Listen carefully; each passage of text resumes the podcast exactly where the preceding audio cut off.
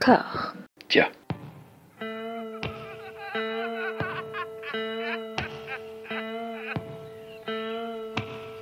And now for something completely different. Would you like to talk about the meaning of life, darling? Sure, why not? Philosophy for two? Right. Provided the movement never forgets that it is the inalienable right of every man or woman or woman to rid himself or herself or herself. Agreed. Thank you, brother or sister or sister. Where was I? I think you finished. Oh, right. I don't want to talk to you no more, you empty-headed animal food trough whopper. I fart in your general direction. Your mother was a hamster and your father smelt of elderberries. Bonjour et bienvenue à toutes et à tous dans Discordia, le podcast qui tente d'aplanir les débats qui rongent la pop culture de l'intérieur dans une conversation apaisée. J'ai la grande joie de retrouver ma camarade Elodie. Comment ça va? Ça va aux petits oignons. Très bien. On va pas forcément avoir un ton badin tout du long, puisqu'on va aborder un sujet euh, assez euh, tendu, compliqué, trigger warning. Le sujet principal, ce sera Louis Siquet, ce, comédien en disgrâce depuis euh, maintenant euh, deux ans. Par Louis Siquet, aborder un petit peu bah, tout, le sujet euh, très très très complexe de la réception a posteriori des œuvres d'artistes qui ont été accusés, un petit peu comme lui, de malversation sexuelle plus ou moins grave. Voilà, pour, pour dire les choses très poliment avec des rondeurs euh, voilà, autour du thème. Louis Siquet, nous, c'est un, artiste avant ces accusations qu'on appréciait énormément. Hein. Je, je crois que tu partages cet avis. Je partage tout à fait cet avis voilà, qu'on avait surtout en fait découvert par sa, sa série, euh, dont il était vraiment le, le, seul maître à bord, Louis avec un E, Louis, Louis, Louis, Loua, par ses spectacles aussi qu'on a découvert pour la plupart, euh, bah pour ma part en tout cas a posteriori, et qui montraient un comédien qui en plus gagnait en puissance au fil, au fur et à mesure de ses spectacles. Oui, oui, je, je ploussois à tout ce que tu dis pour l'instant. Et puis aussi comme producteur euh, pour la série notamment de Pamela Adlon, Better Things, que tu m'as vraiment incité à regarder et je t'en remercie. Ah oui, moi j'adore. Oui, oui, non, vraiment, c'est une... Ouais, c'est D'ailleurs, elle reco... il y a la saison 3 qui arrive bientôt. Hmm saison 3 ou 4 même je sais même plus. Mais euh, oui non c'est vraiment une très très chouette série où elle elle montre vraiment tous ses talents quoi. Mais je sais pas si la meilleure part de Louis C.K. c'était pas Pamela Adon en fait c'est une éventualité. Et puis bah, plus la, fin de la décennie euh, 2010 approchait plus il devenait un auteur euh, vraiment euh, incroyable avec notamment cette création. Alors qui a un peu scindé son, son audience en deux. Horace Pitt, qui l'a produit, écrit, réalisé, euh, mais, mais, mais, vraiment en gredin, en brigand, avec un casting assez impressionnant. Je sais pas si toi ça t'avait euh, marqué cette série. Mais je l'ai pas vue. Ah bah tu l'as pas vue, voilà. Voilà, bah, je, je suis désolée, j'ai pas pensé à la regarder maintenant en fait, mais je crois que je l'ai pas vue à l'époque. Non, non, mais c'est pas, c'est pas grave. Écoute, je, je, je, le conseille quand même, même si, comme on va le dire, on va en parler, euh, c'est peut-être un peu plus compliqué de voir des œuvres de Louis C.K. maintenant, avec euh, justement ce, ce, ressenti de spectateur qui est complètement euh, perturbé. Il a aussi produit, euh, réalisé, interprété, scénarisé un film en noir et blanc qui se rapproche euh, assez, enfin vraiment pour le coup de, de l'œuvre de, de, Woody Allen, période Manhattan, qui s'appelle I Love You Daddy, et en fait le film a coïncidé avec le début donc de, ses, euh, bah de sa chute, de sa disgrâce, puisqu'en novembre 2017, un article du New York Times, très sourcé, très documenté, a donc révélé, entre guillemets, parce que c'est une rumeur qui bruissait quand même depuis pas mal de temps, que Louis C.K. aimait bien, en fait, eh ben, euh, prostrer des aspirantes comédiennes dans un, un, petit local et se masturber devant elles. Oui, alors yeah. ça, ça serait, c'est quand même bien de dire que, en fait, l'histoire était sortie avant. Il y avait déjà eu, euh, alors je sais plus si c'était une avocate ou une femme dans une association qui avait eu comme ça des témoignages concordants. Louis C.K. avait été interpellé à ce sujet lors d'une tournée euh, pour présenter la nouvelle saison de Louis, etc. Il y avait son producteur à l'époque et ils avaient absolument balayé ça euh, avec l'appui du producteur. C'était n'importe quoi, c'était des actrices ratées, c'était des ondits, etc.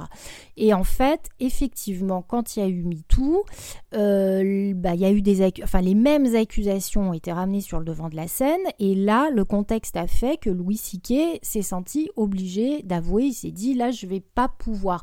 Mais il faut quand même bien se dire que les accusations ont été portées et qu'à ce moment-là, il n'avait eu aucune euh, aucun cas de conscience pour euh, ridiculiser ces jeunes femmes et faire en sorte qu'elles en prennent quand même, je pense, plein la gueule, puisqu'on sait très bien que quand des femmes se permettent d'accuser des artistes comme ça, en plus au, fait, on va dire, de sa gloire, elles se font quand même lyncher. Donc euh, c'est pour ça que ces excuses, en plus, après, en disant ce que j'ai fait c'est pas bien, euh, ça méritait quand même beaucoup plus que ça. Hein.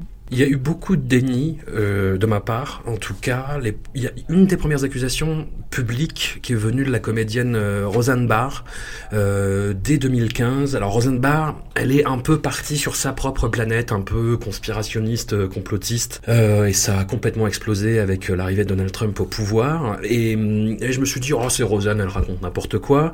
Puis il y a eu une autre histoire d'un podcast qui aurait été effacé, où une jeune comédienne racontait ça, et je me suis dit oh ça a été effacé, c'est pas grave. Et puis il y a un podcast euh, humoristique que j'aime beaucoup qui s'appelle Comedy News Weekly.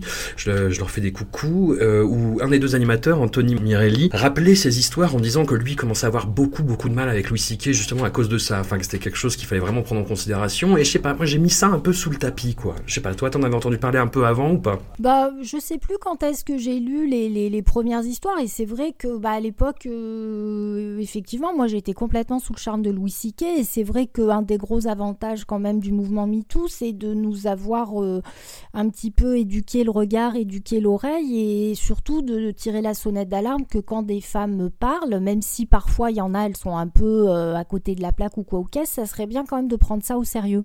Hmm. Donc c'est vrai que je pense que sur le moment, effectivement, j'ai été plus sous le choc en me disant, tu te rends compte, on a dit ça, Louis C.K., oh, ça m'étonne quand même, etc. Mais euh, bon, voilà, je, je ça m'a pas empêché de continuer à regarder Louis C.K., etc. Et après, effectivement, tout le mouvement MeToo et le fait qu'il l'admettent, euh, bon, là, ça a complètement changé la donne. Mais c'est tout le problème, effectivement, qu'on a avec les artistes. Euh, enfin, les gens connus, quoi. C'est pour peu qu'on les aime, voire qu'on les adore, euh, on a un petit peu du mal à admettre quand ce genre de choses arrive. Je pense qu'aujourd'hui c'est très différent. Toute accusation est prise beaucoup plus au sérieux. Et lui a très mal géré justement le, le contre-coup de l'article du New York Times, puisqu'au début il a commencé par nier, puis il a fait un courrier en fait sur son site internet qui a servi de communiqué officiel euh, qui était d'une maladresse, mais quand même assez incroyable. Et je dis maladresse pour rester poli, hein, pour pas dire euh, d'une énorme connerie. C'est-à-dire que il, il, fait des espèces d'excuses circonstanciées en disant oui, mais en même temps, euh, c'était des fans. J'étais dans une position où elle m'admirait. Enfin, où il remettait beaucoup ça en avant, en fait, de façon très très étrange. Et enfin étrange. Non, parce que le, justement, c'est ça le cœur du, du, du problème de Louis et de beaucoup d'autres accusés du mouvement MeToo, c'est que c'est des gens qui ont profité d'une position de pouvoir, en fait. Oui, ah bah oui, complètement. Complètement, mais dans le cas de Louis C.K., c'était très compliqué. Enfin, c'était plus compliqué qu'avec d'autres personnes, peut-être parce que il, dans sa série et dans ses spectacles, il a il accorde une grande place au fait de se ridiculiser, de se présenter hmm. comme quelqu'un qui n'est pas beau, euh, qui est gras, euh, qui transpire, qui a des problèmes intestinaux. On sent qu'il a une, très faible estime de lui. En tous les cas, c'est ce qu'il dit. Donc c'est vrai qu'on n'a pas cette image du mec arrogant, sûr de lui. Euh, et, qui, pourrait, qui aurait pu être amené à faire ce genre de choses. En plus, il y a, dans, sa, enfin, dans Louis, il y avait des scènes, enfin, moi je pense aux épisodes avec Parker posé qui étaient vraiment très très joli. Et quand il produit Better Things, c'est un magnifique portrait de mère, il y a une sensibilité. Donc c'est vrai que c'était vraiment en gros décalage par rapport, par exemple, si on est dans l'actualité vraiment très actuelle, d'un personnage comme Madsneff qui a une assurance, qui a toujours tout dit et qui s'est toujours présenté comme un sauveur de toutes ces jeunes filles à qui il offrait euh, son corps et sa culture latine. C'était hmm. très différent. Donc euh, Louis, il avançait il n'était pas sur ce terrain-là. Et puis il y a, une autre phase qui arrive après, après celle-là, euh, pour mon cas, c'est de, refaire le match et de, se remémorer justement, comme tu me disais, des, séquences de Louis, des euh, moments de ses spectacles où il parle de masturbation, de, de rapport de domination, et, là c'est euh, c'est un peu fulgurant en fait, parce qu'il y a notamment une blague qui dit au début d'un spectacle en disant bon pour l'instant je suis au top, mais ça va pas durer encore 2-3 ans et puis ce sera bon, et on moi, sur le coup, je me suis dit, oh, il est rigolo, il a pas confiance en lui et il arrive à tourner ça en dérision, sauf que non, en fait. après, c'est une interprétation, mais dans la, dans la saison 4 de Louis, je t'ai fait revoir des épisodes du coup. Et ça culmine avec une des scènes finales de I Love You Daddy, là, le film qu'il a fait fuiter sur Internet, où il y a quasiment une admission en fait de, de ça c'est à dire je, suis coupable et je vais me faire prendre et ça va être euh, ça va être la, la dégringolade quoi et il y, a notamment cette, ce double épisode euh, de la saison 4 qui est absolument incroyable, enfin que moi je, vraiment j'adore, euh, même encore aujourd'hui, euh, où il voit en fait une de ses filles fumer un pétard et il se rappelle son premier contact avec euh, avec la drogue, avec euh, enfin avec avec l'herbe, avec la weed. Et, c'est un épisode où en fait il se rapproche d'un professeur, mais pour le trahir derrière, pour revendre en fait des équipements euh, scolaires euh, pour euh, s'acheter de la weed. Et tout l'épisode en fait c'est comment il arrive plus ou moins à s'acoquiner et à se rendre sympathique pour finalement trahir complètement les attentes placées en lui. Enfin, je sais pas, j'y ai vu un acte manqué. Après, peut-être que j'interprète beaucoup, si, certainement. Je pense qu'effectivement, il y, a ce, il, y a, cet aspect-là des choses. Après, il y a aussi le fait que donc il va prendre contact avec un gars plus âgé que lui, parce que lui, il est quand même euh, encore très jeune à ce moment-là, hmm. qui vous vend de la drogue, etc., et qui donc va lui proposer, mais enfin lui lui suggérer, mais en lui disant si t'es pas capable de le faire, c'est pas grave, de piquer donc des balances dont il aurait besoin. Et, après, quand euh, Louis Siquet, euh, enfin Louis Siquet jeune se fait, euh, se, fait piquer, enfin qu'on sait que c'est lui, il va voir ce gars et il y a ce, discours assez dingue du gars qui lui dit, mais parce que Louis Siquet demande ses balances parce qu'il va falloir qu'il les paye et bien sûr c'est pas possible. Et le gars lui dit, mais attends, ce que t'as fait, c'est un truc d'adulte, t'es un adulte, t'es responsable. Et ce discours aussi, hmm. c'est assez étonnant, quoi cette parce que non c'est un enfant non il était absolument pas capable de, se rendre compte que piquer les balances ça pouvait l'amener là il était absolument pas capable. C'est ce qu'on retrouve dans cette idée chez les filles de consentement éclairé ou pas. Il n'était pas capable de se projeter parce que c'est un gamin et que t'as pas le cerveau fait pour te dire que de piquer une ou dix balances, ça peut en arriver là.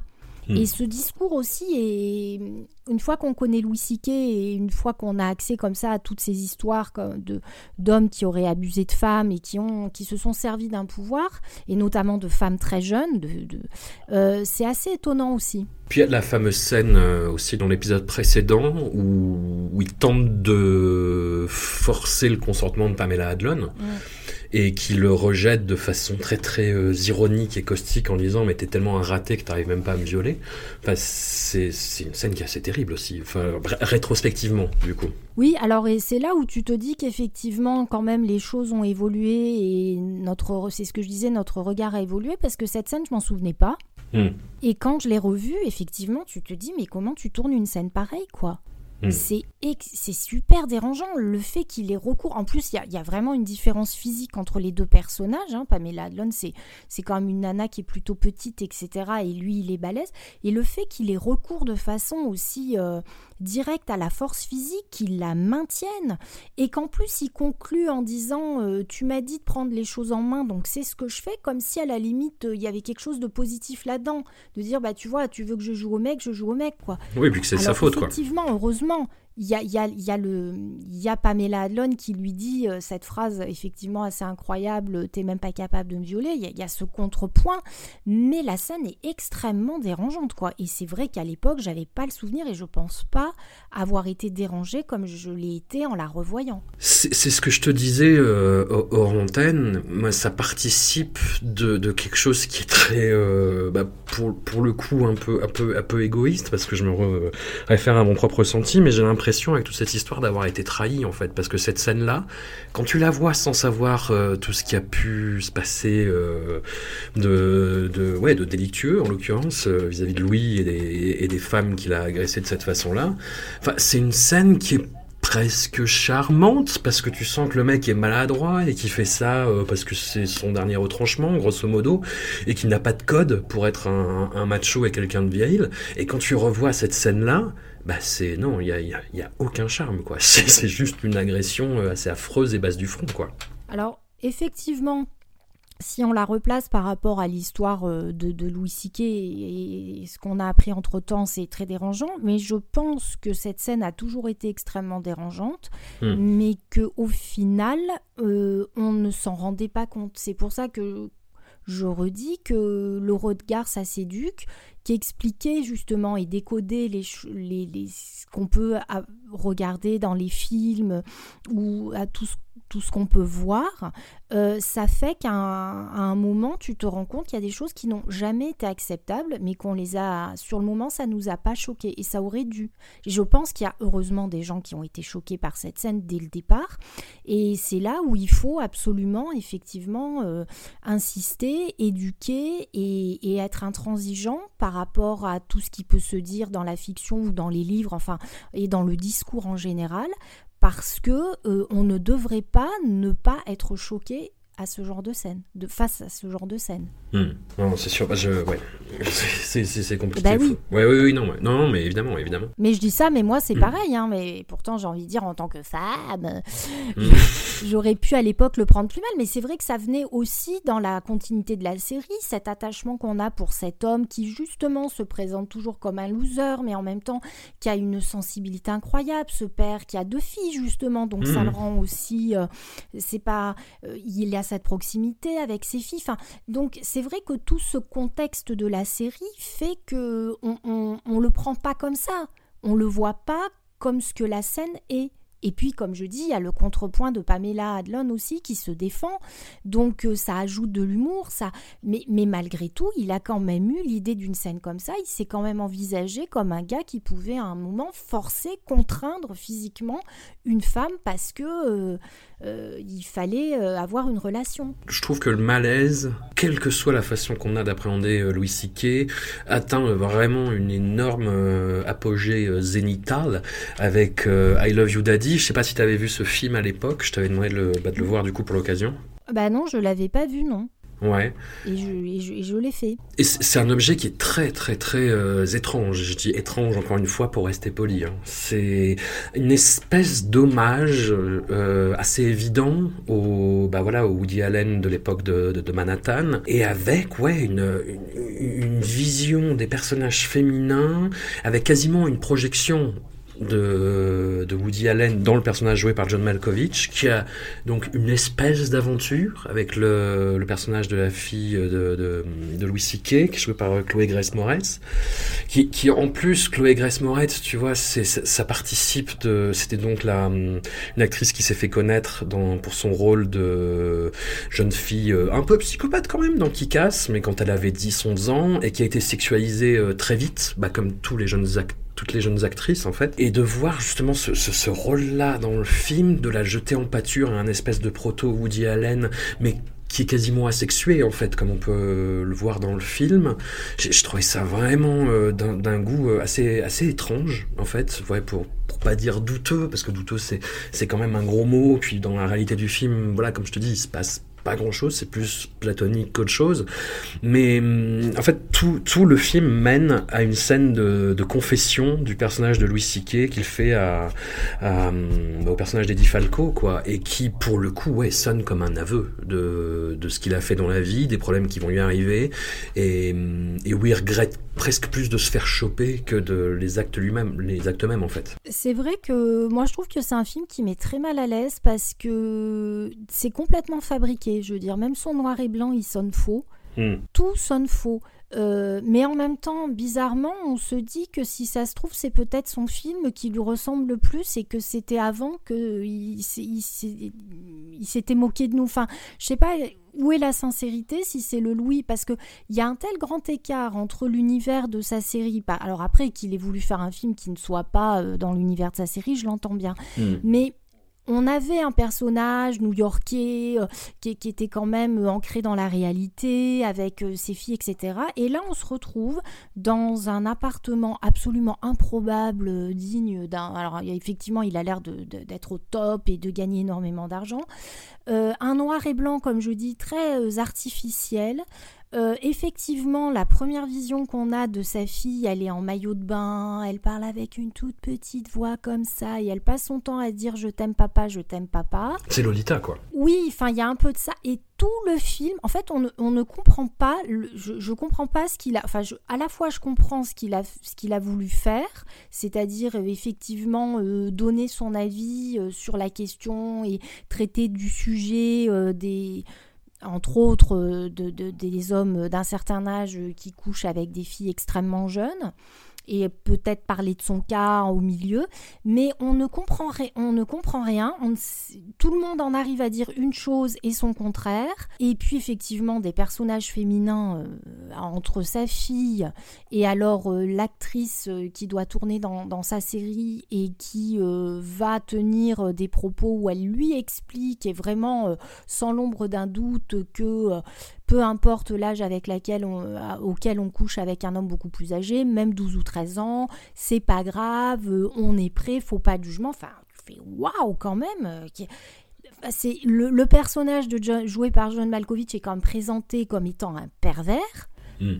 Et en même temps, à la fin, on se rend compte. Et puis lui, il est là tout en douceur, un espèce de sage. Enfin, c'est vraiment extrêmement dérangeant comme film, quoi. Hmm. Comme tu le disais, en fait, on a cette image de lui euh, comme de quelqu'un en lutte pour euh, réussir, pour percer, pour rester un petit peu euh, à, un, certain niveau de vie.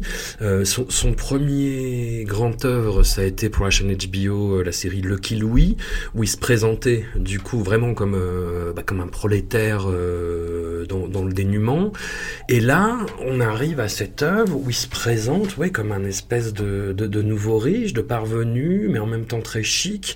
C'est un peu je sais pas, j'avais toujours trouvé que dans ces spectacles, dans ces stand-up, il évitait un écueil qui arrivait à beaucoup d'artistes, de Amy Schumer euh, à Dave Chappelle, euh, même Gad Elmaleh, euh, toute proportion gardée.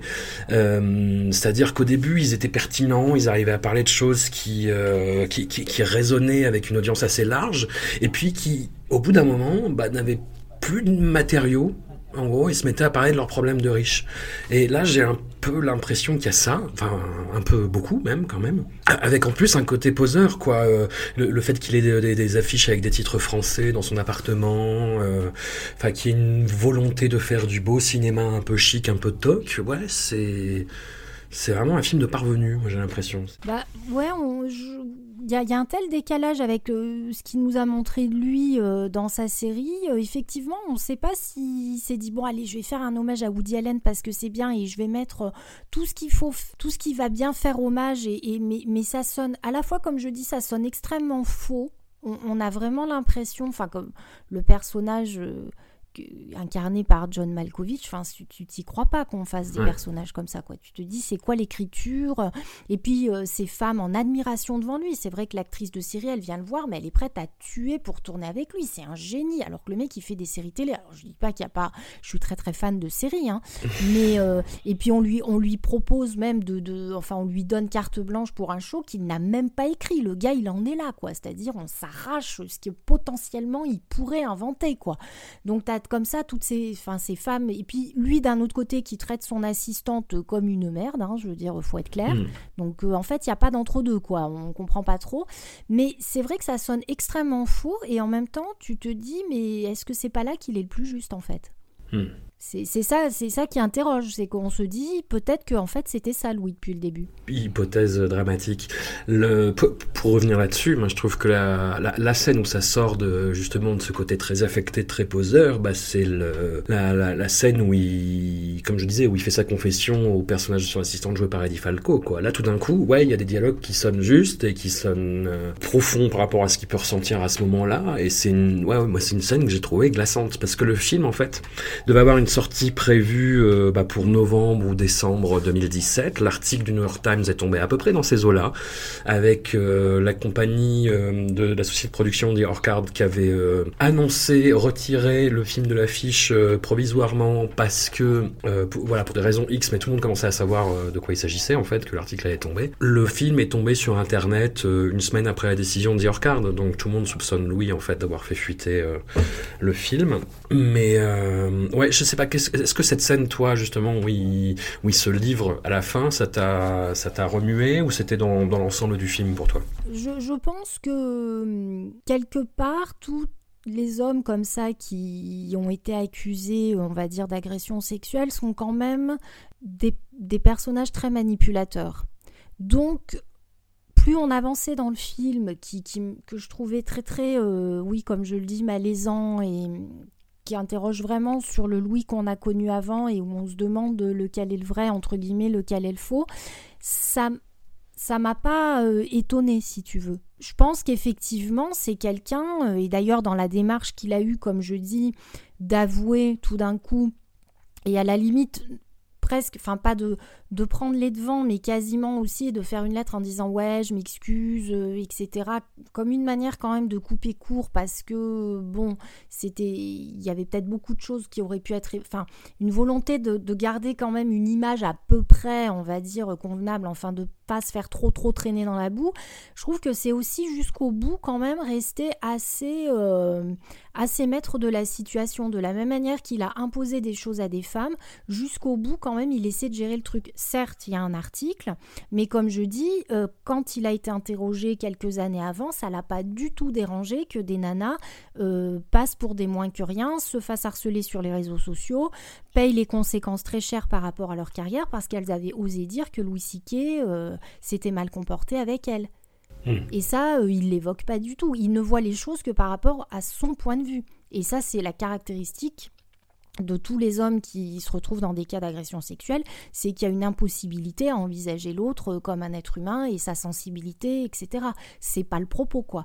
Et mm. effectivement, il fait tout un film pour euh, parler de lui parce qu'au final, c'est ce qu'il fait tout le temps. Et c'est vrai que je pense que cette manière d'être très dur avec lui-même, comme il le fait dans tous ses stand-up, qui nous le rendait du coup éminemment sympathique et assez inoffensif, euh, c'est quand même une manière de parler de lui, de lui, de lui, tout le temps de lui. Et ça, c'est très clair, quoi. Bah, ça, ça ressortait vraiment dans sa lettre euh, d'explication qu'il avait mmh. publiée comme, euh, comme réponse officielle, quoi. Et, et c'est vrai que c'est quelque chose qui ressort effectivement beaucoup des, de toutes les accusations qui, qui sont tombées dans la vague du mouvement MeToo. Bah, Harvey Weinstein va jusqu'à dire qu'il est un féministe parce qu'il a encouragé beaucoup de, comédiennes à Hollywood et que voilà, si les femmes ont une place comme ça à Hollywood, un peu c'est grâce à lui, ce qui est quand même une défense assez osée, je trouve. Bill Cosby euh, rejette d'un revers de la main euh, toutes ces accusations en disant oh ça va, c'est pas grave, etc. Et Louis euh, derrière, a pas attendu énormément de temps avant de remonter sur scène et tester du matériel. Et il y a eu, d'après les, voilà, les quelques comptes rendus qu'il a pu avoir quand il a joué au, au Comedy Cellar, qui est donc cette scène mythique de, de New York euh, où vont se, se rôder beaucoup de comédiens qu'on peut voir dans sa série euh, Louis d'ailleurs, bah, les, hum, les gens étaient très euh, en soutien en fait, apparemment. Enfin, il y avait une partie du public qui, qui, qui partait et qui huait, mais c'était une partie assez minoritaire en fait. Le reste du temps, il était très soutenu, genre euh, ah là là, les féministes nous font chier quoi.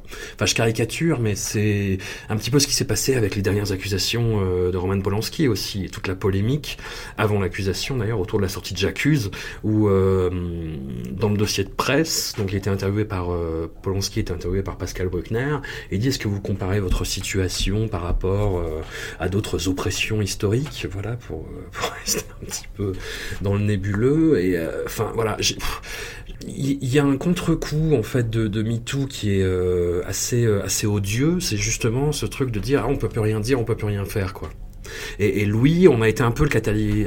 un espèce de catalyseur aussi, quoi. Bah, c'est sûr que c'est toujours extrêmement compliqué quand on est euh, face à des hommes qui, comme je le dis, Louis dans sa série, enfin moi j'avais, il y a des choses que j'avais vraiment adorées, euh, ce, père avec ses deux filles, cette sensibilité dont il est capable de faire preuve, euh, Pamela Adlon qui est formidable, on a du mal à se dire qu'il ait pu se comporter comme ça. Bien sûr, c'est beaucoup plus difficile que quand on a des affaires. Euh, enfin, je vais citer par exemple Marc Dutroux pour euh, vraiment. Euh, oui, non, mais là, je vais très loin. Mais je veux dire, quand on s'est attaché à un personnage, en plus, les... c'est vrai que quand on pratique l'humour, il y a une vraie force dans l'humour et surtout dans l'humour de Louis Siquet. Donc effectivement, on, a du mal à se dire que ça peut être possible et qu'il a pu être qu'il a pu se conduire de cette manière-là.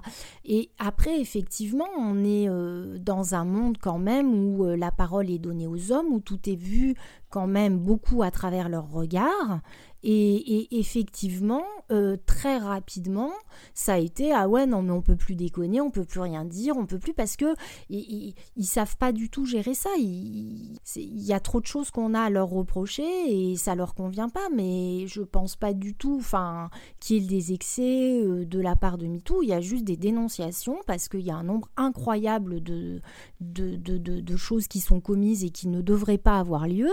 Et cette manière d'inverser, bah, c'est une très bonne technique de défense. Mais voilà, c'est c'est comme ce que fait Weinstein, c'est comme ce que fait Madnev, c'est comme ce qu'ils font tous. C'est effectivement Polanski qui arrive en disant euh, Moi aussi, euh, je suis un nouveau Dreyfus, quoi.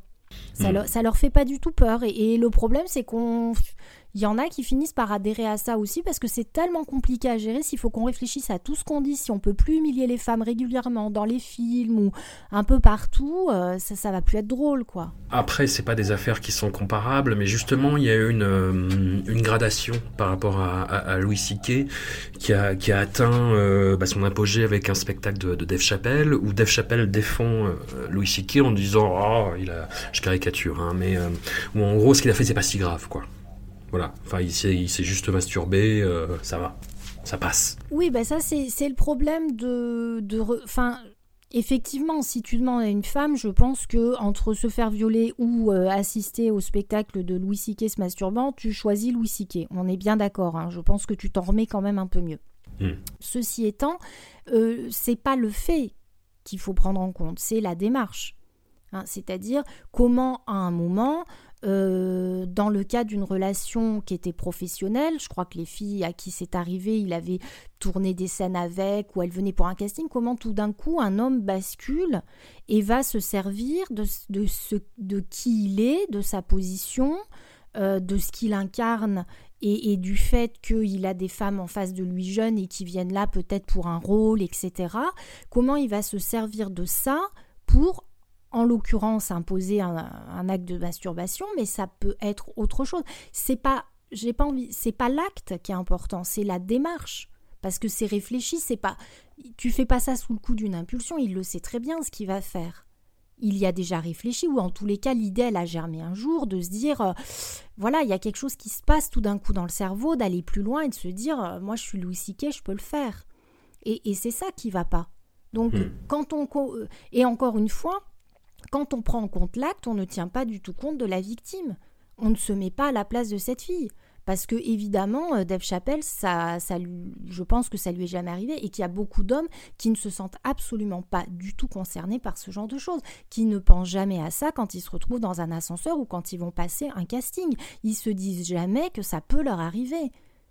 Donc effectivement, ils s'en tiennent à l'acte en disant c'est pas si grave. Avec ce principe-là, enfin c'est le principe du y a pas mort d'homme. Bah, à ce moment-là, on discute de rien et on juge rien. On attend qu'il y ait mort d'homme pour se dire qu'il y a un problème, quoi. Après, il y a la question qui a été récupérée, qui est un vrai, un, vrai questionnement. C'est euh, ce que ça a amené aussi, c'est une interrogation sur la, la vindicte populaire. Et voilà, et aussi sur, sur l'éventualité que ça prenne le pas sur la justice. Mais comme l'a assez bien expliqué euh, Adèle Haenel, elle s'est, pour son cas à elle, s'est permise de faire ça, euh, de faire cette dénonciation à ce moment-là, parce qu'elle était en position de pouvoir et qu'elle pouvait se le permettre, en fait.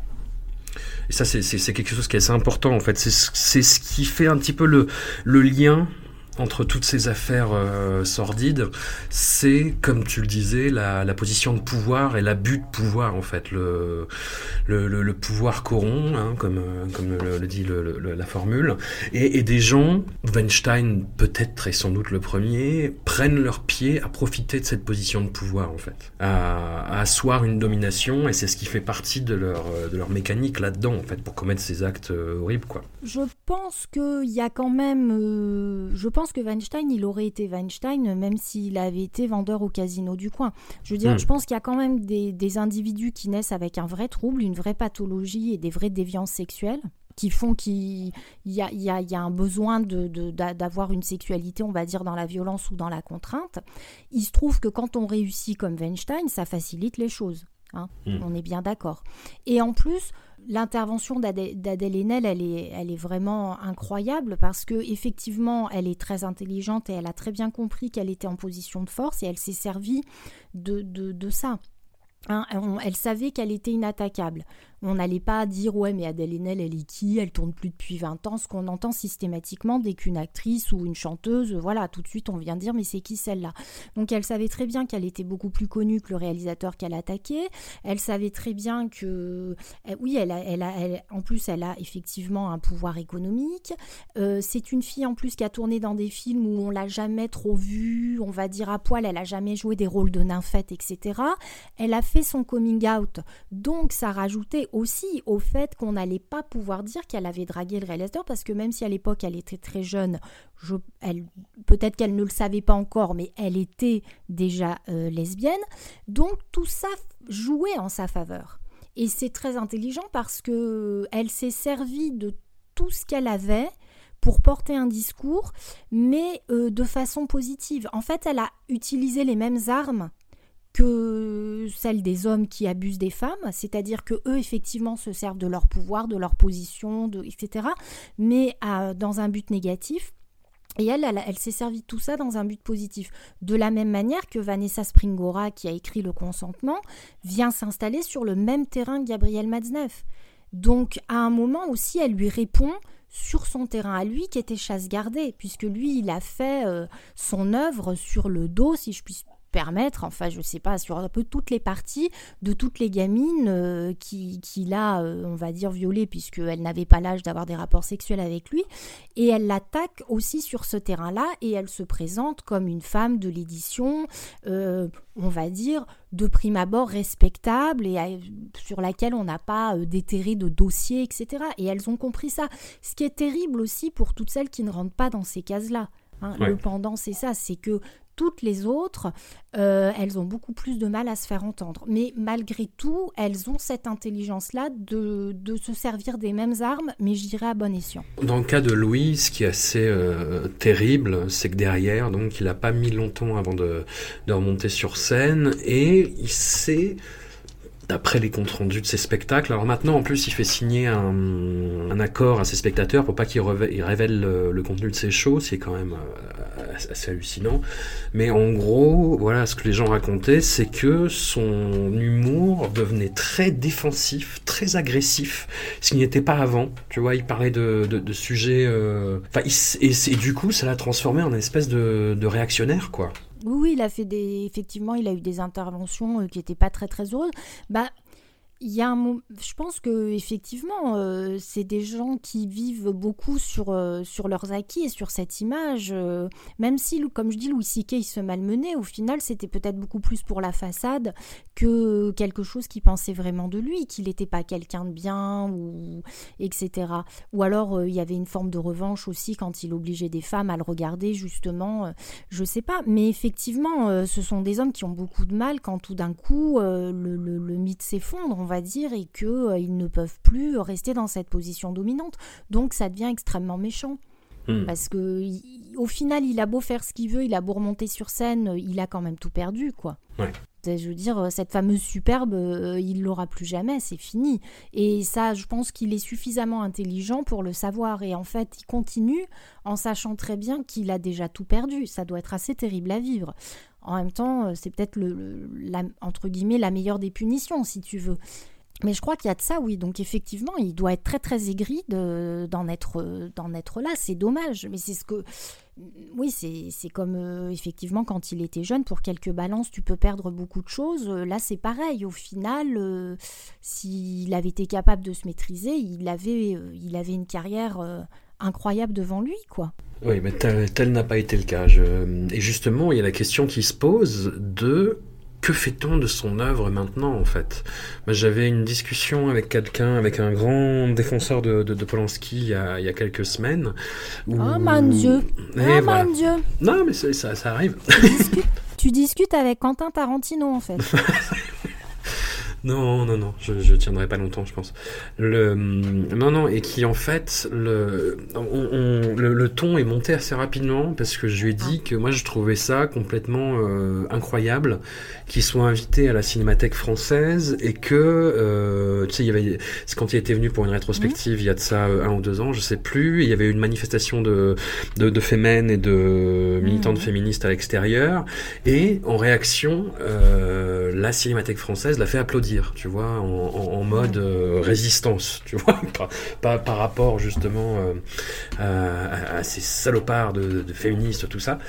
La féminazie. Les, les féminazis, tout à fait. Et je, je lui disais, non mais en fait, faut, hum, voilà, montrons ces films, qui ne parle pas forcément de, de ce sujet-là, tu vois, même si j'accuse, on parle en pointillé, tu vois, quoi. Enfin, oui, tu peux faire un parallèle euh, éventuellement, mais je pense plus à des, des, films récents de lui qui abordent le sujet un peu plus frontalement, comme dans La Vénus à la fourrure, euh, typiquement. Mmh. Et euh, voilà, montrons ces films, mais ne le faisons pas applaudir comme si c'était Jean Moulin, tu vois, quoi. Et, mmh. et lui comprenait pas lui comprenait pas, il me disait ah, c'est bien qu'il se fasse applaudir, moi je continuerai à voir ces films, un peu comme euh, je sais plus quel euh, éditorialiste qui avait dit euh, sur Sud Radio ouais moi je suis allé voir deux fois J'accuse pour emmerder les féministes, tu vois quoi. Oui, bah là, on se heurte à un débat euh, qui, est quasiment. Enfin, c'est très compliqué euh, de, faire, euh, de faire valoir son, point de vue. Il y a ce fameux côté l'homme et l'œuvre, l'artiste. Enfin, c'est pareil quand on avait interrogé des gens qui avaient été voir le film J'accuse et qui disaient pour certains, bah justement, mais les accusations, il n'y a pas mort d'homme, c'était il y a longtemps, le film est formidable. Il y, a une vraie complexité là-dedans. Après, comme l'expliquait très bien euh, Iris Bray récemment, bah justement après l'intervention d'Adèle Haenel euh, sur euh, Mediapart, elle, elle, est, elle parle de ça en fait et elle va sortir dans très peu de temps un livre sur l'avènement du regard féminin justement dans le cinéma pour sortir un peu de ce qu'on appelle le male gaze qui est quand même extrêmement présent. Mmh. Et quand on parlait du cas Polanski, elle disait, elle, elle n'est pas pour l'interdiction. D'ailleurs, il y a quand même pas tant de gens que ça qui sont pour l'interdiction. Mais elle disait que c'était important effectivement d'informer et elle disait que la vraie question c'était de se dire quand on pense à Polanski, qu'est-ce qui vous vient à l'esprit? Elle dit moi en l'occurrence, je pense à un homme qui a violé une gamine de 13 ans. Donc à partir de ce moment-là, j'ai pas envie d'aller voir son film. Voilà. Donc il y a des gens pour qui encore Polanski reste un immense réalisateur. Donc j'ai envie de dire tant mieux pour eux s'ils vont voir son film et qu'ils sont contents. Ceci étant, je pense qu'ils ne peuvent pas nier les faits. Et effectivement, la moindre des choses, ça serait d'avoir quand même un peu de décence parce que on parle de l'affaire Polanski, lui il appelle ça une aventure qu'il aurait eue avec une jeune fille, mais il y a quand même dix femmes qui ont témoigné contre lui. La dernière en date, effectivement, Valentine Monnier euh, raconte des faits particulièrement violents, mais dix femmes qui étaient à l'époque même des enfants et de jeunes enfants qui auraient eu affaire à Polanski. Donc, euh, quand même, il y a un moment, faut arrêter. Et de toujours balancer les mêmes arguments, que c'est des filles euh, qui veulent se faire de l'argent. Valentine Monnier, elle a 50 ou 60 ans, on n'a jamais entendu parler d'elle, on l'a pas vue, elle n'a pas fait une télé. Les faits sont prescrits, qu'est-ce qu'elle a à y gagner? Hmm. Qu'on m'explique. Je veux dire, même les, les, les, enfin, toutes les nanas qui dénoncent des affaires, celles qui aujourd'hui a dénoncé euh, Luc Besson, euh, elle s'en prend plein la tête. Les filles qui avaient parlé contre Jean-Claude Brissot euh, à une époque, elles ont eu gain de cause quand même par la justice. Et la même question s'est posée quand Brissot est mort. Il y a eu des hommages et on est venu expliquer qu'il fallait arrêter de le traîner dans la boue, etc il y a un moment, je pense, qu'il y a une décence par rapport à voilà, on peut aimer, on peut pas empêcher les gens d'aimer Polanski, d'aimer Brissot. Tant mieux s'ils y trouvent leur compte, Maintenant, il y a des personnes pour qui ces noms-là sont, sont associés à des faits divers et on peut ne pas avoir envie d'aller voir leur film et on peut demander à ce que ces gens-là ne soient pas valorisés, ne soient pas mis au devant de la scène dans des hommages, etc. Parce que c'est absolument déplacé. Il y a la hum, grande question aussi de la, hum, bah, de la morale dans tout ça en fait. C'est la morale mélangée à de l'éthique pour les, gens qui travaillent dans le cinéma justement et qui parlent de ces films-là, qui diffusent ces films-là tu vois, moi, je travaille dans un ciné et euh, enfin, on s'en fout, tu vois. Je suis dans un cinéma à l'Alpe d'Huez, mais j'ai montré J'accuse, tu vois. Et c'est un truc, mm. c'est un truc qui m'a fait m'interroger, tu vois. Je me suis dit bon, euh, voilà, faire de la censure comme a essayé de le faire une municipalité, moi, je trouve ça euh, un peu idiot, en fait. Hein. Je, je trouve pas ça très très constructif. Et, et, et, la même personne avec qui j'avais la, diffusion, la, la, discussion sur Polanski, je lui disais mais non, mais ce qui compte là-dedans, c'est le rapport de domination et de pouvoir. Il me disait oui, mais ça, c'est une vue dogmatique et simpliste. Ce que je peux reconnaître tu vois, sur, sur, certains aspects, si on envisage euh, le monde entier exclusivement sous le sous l'axe de la domination et du rapport de force, bah c'est réducteur, fatalement. Mais je trouve que ça joue quand même un rôle euh, assez certain, tu vois. Polanski, c'est pas comme si c'était quelqu'un de, de, très fragile, hein, structurellement, par rapport à ses soutiens dans le cinéma français. Justement, c'est même un peu l'inverse, en fait. Et, et, moi, ça joue en fait là-dedans dans, dans ma réception de ces films-là. Voilà. Est-ce que on n'entretient pas un rapport de force euh, néfaste? Euh, je, je, sais pas, c'est des questions euh, ouais, qui, nous dépassent. Hein. Enfin, voilà, c'est pas le, projectionniste de l'Alpe d'Huez qui va changer la, donne là-dedans, mais hum, c'est des choses qui m'interrogent, y compris dans la réception des œuvres tu vois. Quand on a vu Les Anges Exterminateurs de Brissot, euh, on, l'a vu ensemble en projection presse, c'est pas un cinéma qui nous correspondait, on va dire ça poliment, je pense que tu seras d'accord. Effectivement. Et, si on le revoyait maintenant, enfin ce serait... Euh, ouais, ce serait terrassant en fait, parce que le, la réalité du film met ça, met ces histoires en abîme de façon artistique, poétique, etc. Et voilà, je trouve ça malvenu, même si J'avoue que dans les derniers Brissot, il y a quand même des trucs euh, intéressants, même si c'est toujours un petit peu sur cette fragilité, on va dire, euh, artistique. Mais euh, voilà, dans, les premiers aussi, il y a des jeux de bruit de fureur, c'est un film incroyable, etc. Mais j'arrive pas à me défaire de ça, en fait. C'est bizarre, j'arrive pas à faire de distinction. Sans tomber dans la moralisation, tu vois. Je, Bah, disons que la morale, c'est pas un gros mot non plus, et que cette opposition euh, classique euh, de la morale et de l'art, euh, il y a un moment, moi, je pense que elle tient plus, quoi.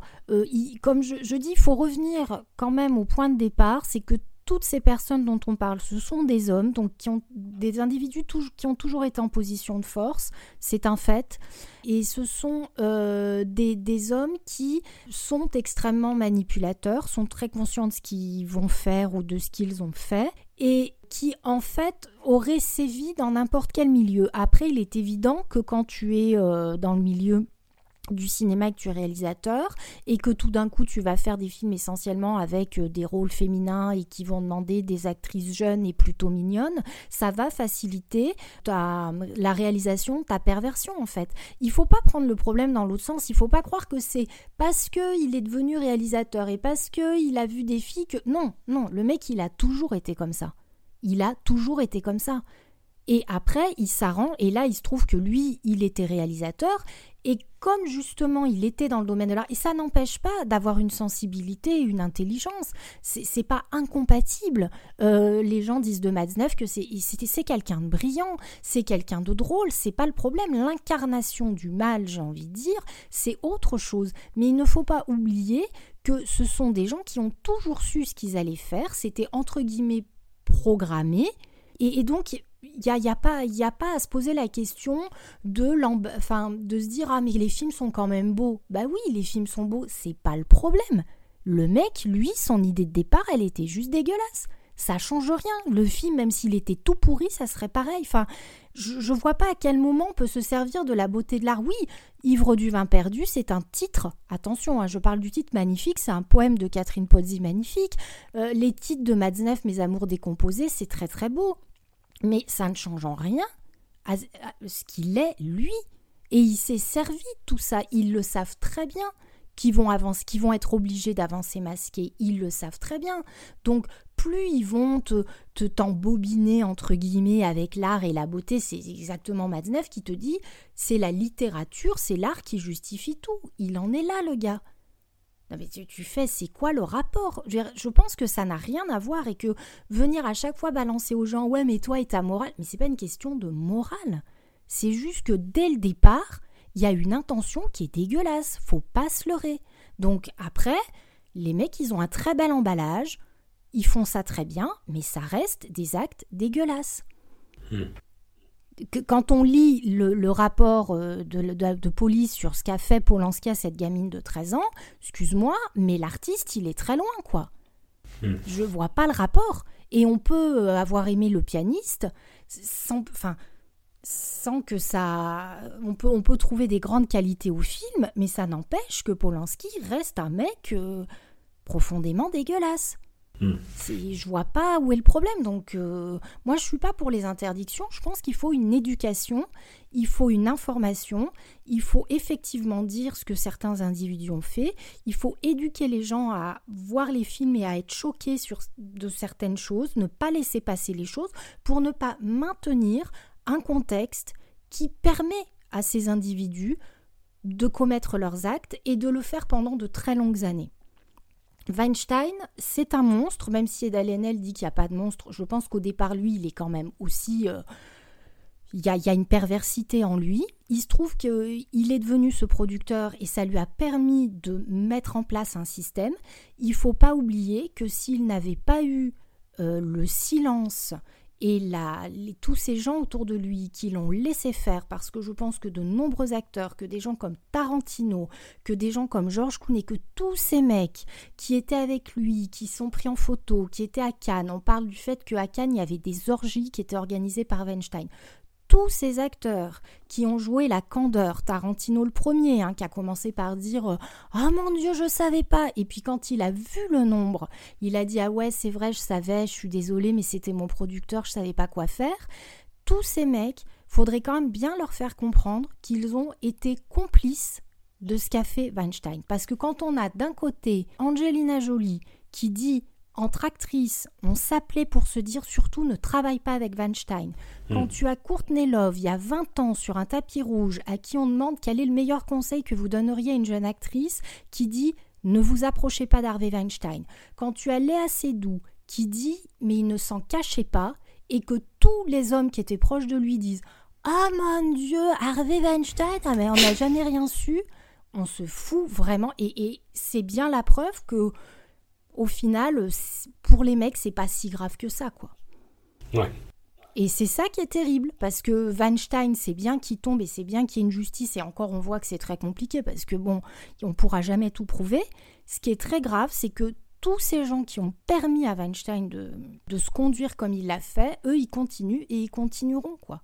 Et Tarantino, aujourd'hui, il a plein de récompenses pour son dernier film, et jamais on ne lui dit rien du tout sur ses rapports avec Weinstein, sur le fait qu'il a même été à un moment avec Mila Sorvino qui a été agressée par Weinstein, et sur le fait qu'il a aussi donné une interview radiophonique où il a défendu bec et ongle Roman Polanski quand même. Hmm. Donc tu fais waouh et après, le gars, il vient faire des films où il te parle de oh là là, euh, l'esclavage c'était trop dur pour les Noirs. Bah, moi, les films de, de Tarantino, j'ai plus envie de les voir parce que quand on se conduit comme ça dans la vie, ça m'intéresse pas de savoir ce qu'il pense de quelque sujet que ce soit en fait. Hmm. J'ai plus confiance en lui.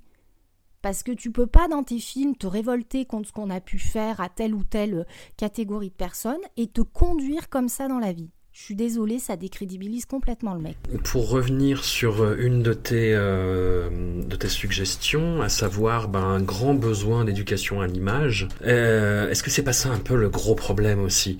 Tu vois, parce que hum, moi je, regarde beaucoup de, cinéma indien en ce moment, enfin depuis pas mal de temps en fait. Non, toujours, toujours. toujours. Tu as toujours regardé. Allez, balance ton indien.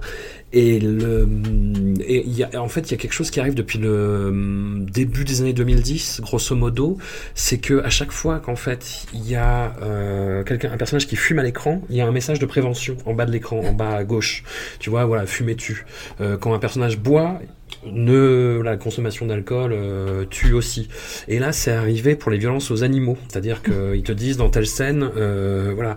Et donc, en fait, tu as une profusion d'images en permanence. Et récemment, enfin, c'est pour dire aussi le degré de, gradation dans, dans, dans, toutes les sociétés, y compris la société indienne, c'est l'ajout le, plus récent comme ça, c'est quand une femme est brutalisée. Ils te disent ne brutalisez pas les femmes, attention, le, voilà, la, la maltraitance domestique, c'est pas bien. Et en fait, ça fait des films où toutes les j'exagère, mais euh, quasiment toutes les minutes, t'as un message en bas de l'écran en disant faites pas ça, faites pas ça, faites pas ça. Est-ce qu'on, il n'y a pas un risque qu'on en arrive là? Et est-ce que ça sert vraiment à quelque chose Tu vois aussi, enfin ce, genre de choses. Parce que bizarrement, c'est sur des plans très très iconiques. Tu vois, quand un méchant arrive dans le cinéma indien, il est filmé en contre-plongée avec la fumée de cigarette qui l'entoure de ses volutes et tout. C'est quelque chose de très beau. Et puis t'as ce message en bas qui ajoute un degré un peu interdit. Je prends l'exemple le plus extrême dans le, cinéma mondial en ce moment et je me dis ouais est-ce que ça sert à quelque chose tu vois? Et bizarrement t'as l'autre inverse qui est dans le cinéma plus euh, occidental c'est euh, Disney qui a beaucoup de ses films euh, voilà plus anciens forcément qui ont des contenus qu'on qualifie de problématiques maintenant. Tu vois avec des personnages stéréotypés avec le fameux film Song from the South qui est quand même super raston. Et toutes ces choses sont gommées comme si ça n'avait pas existé. C'est à dire que c'est des scènes qui sont coupés ou qui sont euh, remakés et où ça disparaît, tu vois, où le problème n'est jamais adressé, on fait comme si ça, n'avait jamais existé. C'est, je trouve que les deux extrêmes sont pas forcément folichons en fait, quoi, et que c'est au détriment de l'éducation à l'image. Bah, de toute façon, un problème n'a jamais qu'une seule cause. C'est-à-dire que si on veut avancer sur ce genre de sujet, c'est un faisceau de, de, de c'est dans de nombreux domaines qu'il faut avancer. C'est-à-dire par exemple en Inde, quand on voit où ils en sont par rapport aux violences faites aux femmes, les viols qui sont commis et le fait que quand les femmes vont porter plainte, c'est encore pire que tout. Enfin bon, enfin, je veux dire, si ça n'évolue pas déjà dans, dans, une dans un rapport d'égalité et dans, dans, un rapport de justice véritablement, tant que le viol, euh, les violences faites aux femmes ne seront pas considérées de la bonne manière, c'est pas la peine de mettre un message dans un film. Très paradoxalement, le cinéma indien a beaucoup traité ce sujet-là dans les deux dernières années et cette année encore plus, apparemment. Donc, oui, non, mais ouais, voilà. C'est bien, je veux dire, c'est bien, mais on, vit dans, la société. Je veux dire, tu vois un film, c'est bien si ça te sensibilise. Mais après, tu vois ce qui se passe autour de toi, tu vois les réflexions que peuvent tenir euh, des membres de ta famille, tes potes, etc. Enfin, je veux dire, donc ce qu'il faut, c'est vraiment moi, quand je parle d'éducation, c'est commencer très jeune dans l'éducation euh, et dans, cette notion d'égalité homme-femme. C'est dans les propos qui sont tenus par les enseignants, par tous ceux qui côtoient les enfants, par ce qu'on permet de faire. Euh, enfin, je veux dire, c'est c'est pas juste prendre un domaine et dire, moi, je suis contre effectivement l'interdiction ou même, euh, par exemple, d'enlever des scènes. Au contraire, il faut montrer et dire est-ce que ça, ça vous semble normal? Est-ce que, voilà, c'est comme les James Bond avec ce mythe euh, toujours du, de, James Bond qui va plaquer la nana contre le mur. Ah non, James, non. Et puis tout compte fait, elle accepte de l'embrasser. Cette idée qu'on véhicule que les femmes, elles disent toujours non, mais en fait, faut les forcer parce qu'elles veulent passer pour des filles bien. Et en même temps, c'est vrai qu'il vaut mieux être une fille bien. Parce que si t'es pas une fille bien, on te le fait payer, entre guillemets, j'ai envie de dire. Donc, c'est aussi vraiment travailler sur une égalité pour qu'on arrête toutes ces injonctions, et on en revient à ce que disaient des pentes de la femme parfaite, comme je dis, qui doit pas être une fille facile, donc on maintient cette idée que les hommes, il faut forcer les femmes, mais en même temps, si tu es une fille qui assume, ça va pas. Enfin, je veux dire, il faut hmm. vraiment changer cette idée-là, et c'est et c'est ce que disait récemment Céline Sciamma quand elle parlait elle aussi du male gaze, du fait qu'on lui renvoie l'idée qu'elle a un, cinéma féminin. Elle dit mais non, il n'y a pas de regard féminin. Moi, on me, on me renvoie le fait que je suis une femme quand je tourne un film.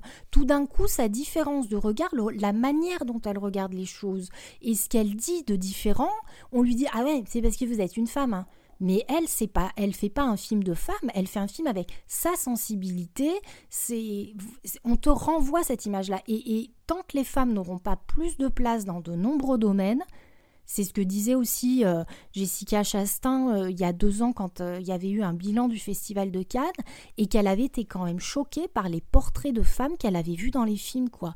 Et elle avait dit, mais faut qu'il y ait quand même plus de femmes réalisatrices parce que les femmes que j'ai vues à l'écran, je sais pas qui c'est, quoi. Je sais pas quelles sont ces projections de nous. Et le problème, c'est qu'on vit dans un monde de réalisateurs, de, d'artistes hommes qui crée une image de la femme qui ne correspond pas forcément, voire pas du tout, avec ce que sont les femmes. Et il faut renverser ça. Donc ça, ça sera un autre contenu, c'est aussi une éducation, c'est démonter les images qu'on a vues et c'est effectivement passer par la base d'une véritable euh, égalité des hommes et des femmes dès l'école. Hmm. Enfin, une sensibilisation à ça. Parce qu'il faut quand même reconnaître que Louis Siquet, il est défendu quand même, alors bon, bien sûr, par Blanche Gardin, ok, mais par des, hommes, que Polanski, alors il y, a aussi des femmes, mais par exemple, ce qui me faisait rire dans l'affaire Madsneff, c'est que à l'époque, il passait aux francophonies de euh, Jacques Chancel, au Grand Échiquier, il passait sur le plateau de Bernard Pivot, il avait des papiers. Le point commun, c'est que c'est quand même que des hommes qui l'ont reçu. La seule personne qui s'est opposée à lui, c'est une femme.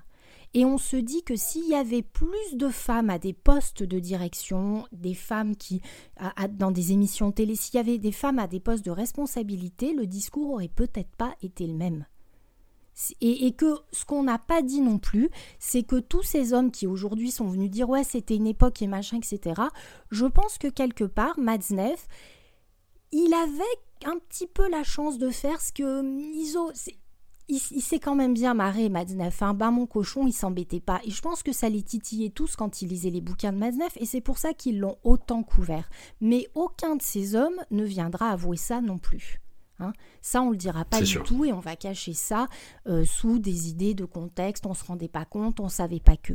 Mais donc c'est pour ça que c'est vraiment important aussi. Après, il y a des femmes comme euh, Elisabeth Lévy. Hein. Ça, je, bon, malheureusement, il y a aussi des Catherine Deneuve, il y a aussi des Catherine Millet. Je te dis pas que les femmes, c'est la beauté, l'amour, la paix et ça va changer le monde. Et Catherine Breillat aussi. Hein. Oui. J'y repensais un peu euh, pendant, en t'écoutant, mais euh, excuse-moi, pardon. Mais sur le tournage de Romance X, la jeune actrice Caroline Ducé, ça n'a pas été de, une mince affaire a priori. Oui, non, puis Catherine Breillat, euh, elle a quand même pris la. Alors je, je comprends pas, il y a quand même des trucs, faut qu'on m'explique parce que elle a pris la défense de Weinstein, notamment parce que depuis qu'il est plus producteur, le cinéma américain part à volo.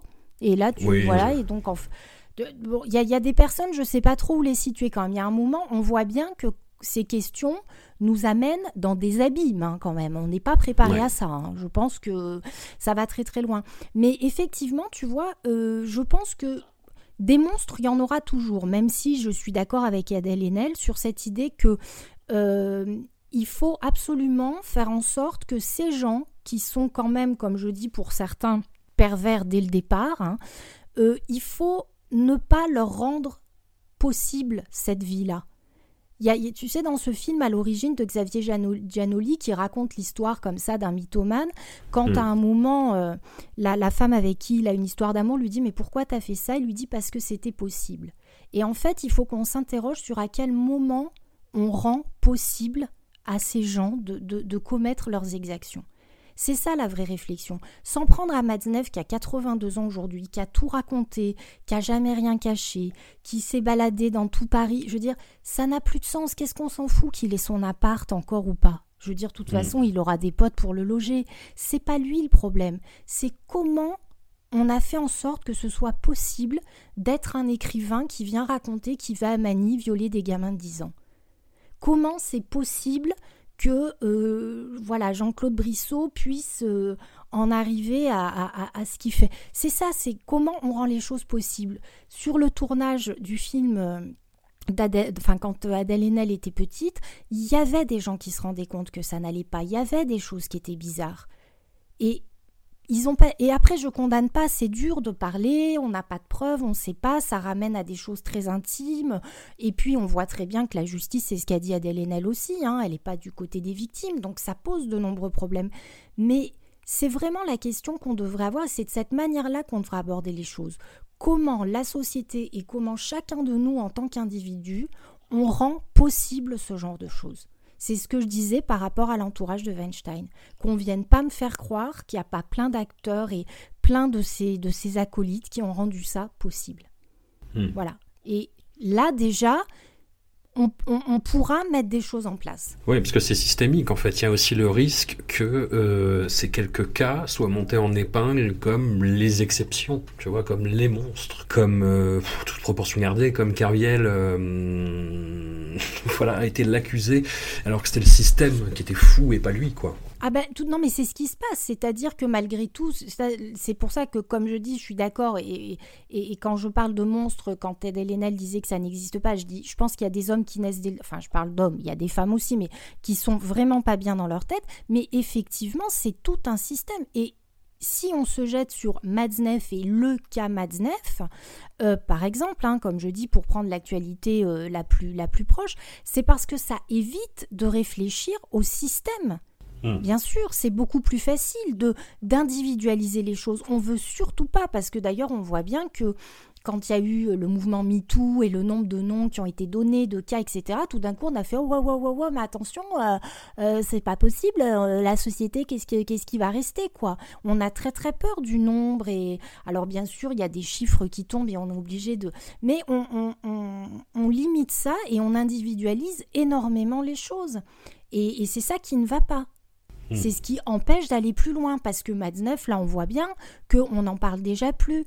On va en reparler s'il y a une action en justice qui ne va rien donner parce que voilà. Mais mais c'est pas c'est pas entre guillemets lui. C'est, comme je disais, comment on a pu rendre ça possible et comment le prochain qui va tomber, on, va se rendre compte aussi que voilà, ça fait des années que ça dure et on n'a rien dit.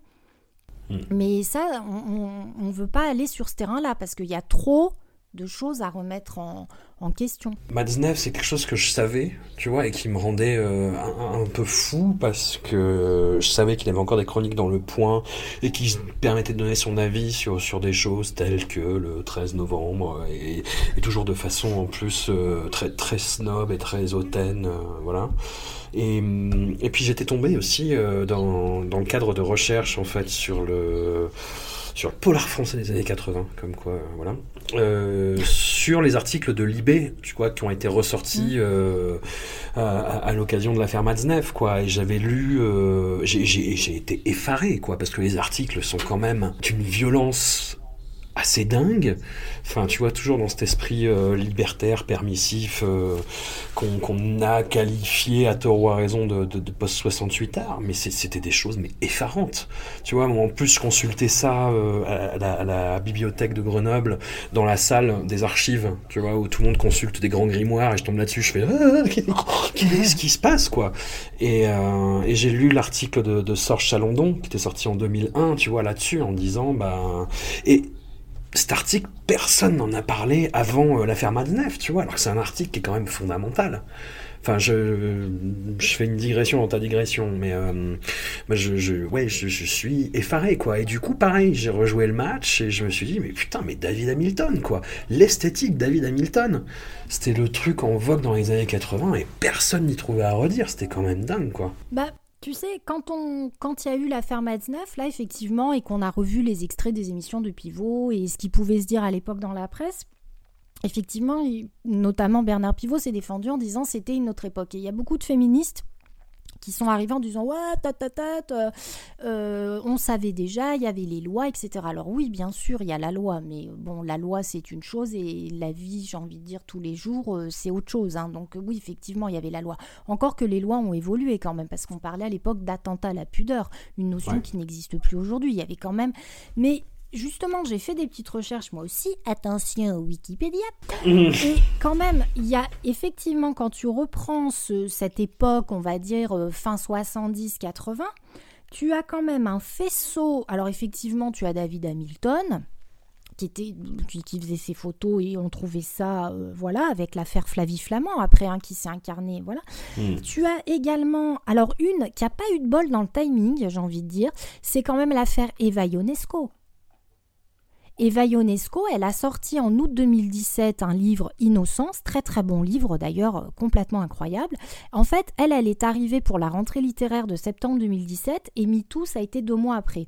Donc on a parlé d'elle, on a parlé de son livre, de son histoire absolument édifiante puisque elle, elle a été victime de sa propre mère qui faisait des photos d'elle, euh, on va dire nues, euh, dans des positions pour le moins déplacées pour une enfant, hein, parce qu'elle était, elle a été exploitée sexuellement enfant.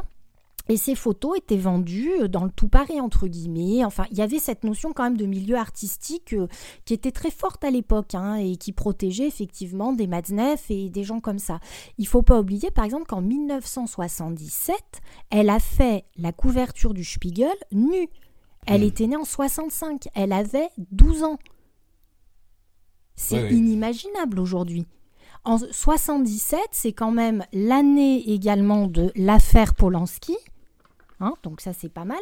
Et c'est aussi l'époque où il avait une liaison avec Nastasia Kinski qui avait 15 ans à l'époque. Je veux dire, il faut, quand même voir qu'il y a eu une espèce de, de, de, de, comme ça, de période où il y a eu un, flou, un, flou artistique pour le coup sur de nombreuses choses. Mais voilà le milieu dans lequel on était. Donc Matzneff, il s'inscrivait complètement là-dedans. Mais c'est vrai que l'affaire Eva Ionesco, je pense que à quelques mois près, elle aurait eu un impact beaucoup plus fort. Tu vois, quand je vois aujourd'hui comment le, livre de Vanessa Springora a déclenché quelque chose d'extrêmement violent, tu te dis, vu ce qu'elle raconte et ce qu'elle a vécu, elle a quand même dû faire un procès parce que sa mère avait tous les négatifs en première instance, on lui, a, permis de garder les négatifs et les milliers de photos qu'elle avait de sa fille nue quand même, en sachant qu'elle pouvait encore les, vendre ou que sais-je. Il a fallu que Eva Ionesco fasse appel pour pouvoir récupérer. Enfin, c'est un truc de dingue quand même ce qu'elle a vécu, elle. Hein.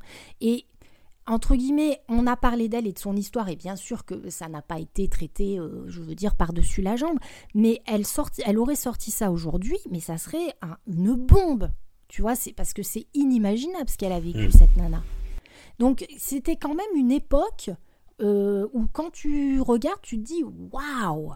Mais tu penses que du coup, il y a, y a, une histoire de timing, de l'indignation aussi? Je, Non, je pense qu'il y a une promptitude, enfin, qu'on laisse plus passer. Il y a, y a, une indignation qui est, qui est plus forte. Euh, après, malheureusement, comme je dis, euh, si on n'essaye pas d'aller plus loin dans la réflexion et que euh, ça dure 15 jours et qu'après euh, on ne fait pas bouger les lignes, tu vois, d'un côté, on, va s'indigner, on va parler du livre de Vanessa Springora, etc. Et puis en 2018, quand il s'est agi de voter une loi sur la notion de consentement, on a fait un truc à la, à la Wally Walligan qui sert à rien. On n'a pas été capable d'inscrire dans la loi que, par exemple, en dessous de 15 ans, toute relation sexuelle d'un enfant, donc de moins de 15 ans, avec un adulte, était considéré comme viol de façon claire, précise, et on n'en parle plus. On n'a pas hmm. pu le faire. Donc on est dans cette notion de pseudo-consentement, consentement éclairé, de, enfin, on prend en compte euh, le fait avec toujours cette idée aussi que le viol est associé à la violence. Donc s'il n'y a pas violence, est-ce qu'il y a viol? Enfin bon, et donc on est dans un truc ni fait ni à faire, et, et, et ça, c'est pas bon du tout, quoi parce que ça, ça maintient un flou, encore une fois, malheureusement artistique, qui sert à de nombreux salopards, pour dire les choses très clairement. Donc c'est ça qui est dommage, c'est qu'on s'indigne beaucoup, on, réagit très vite. Quand il faudrait parfois vraiment acter les choses pour dire là ça va créer un vrai changement, et eh ben là on le fait pas. Alors là c'est là, là c'est quand même dommage quoi. Et est-ce qu'il n'y a pas aussi du fait de l'hystérisation des débats euh, favorisés, je fais des, grands écarts, hein, mais par euh, l'hystérie qu'il peut y avoir sur les, sur les réseaux sociaux, une, instrumentalisation partisane de ces affaires-là. Je pense typiquement en fait à quelque chose qui est arrivé récemment et qui a beaucoup marqué l'opinion, c'est l'affaire Jeffrey Epstein, avec tous ces scandales en série euh, complètement ignobles, tous plus ignobles les uns que les autres. Et en fait j'observais ça du point de vue euh, américain et en fait, les, chaque camp, donc euh, républicain et démocrate, se renvoyait la balle en disant ouais, mais regardez, il y a une vidéo avec Trump. Oui, mais regardez, euh, Bill Clinton euh, a fait une virée sur son île.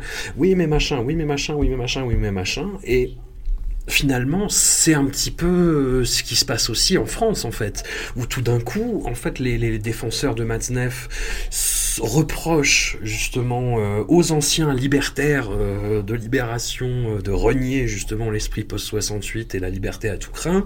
Est-ce que tout le monde ne se renvoie pas la, la, balle dans un jeu très très malsain et nauséabond, en fait? Est-ce que ça va aboutir vraiment sur quelque chose? Bah, Je pense que, très honnêtement, les ceux qui se livrent à ce débat-là, c'est ceux qui n'ont absolument pas envie de dire euh, on a été des salauds et puis c'est tout quoi. Les salauds, c'est le camp d'en face quoi.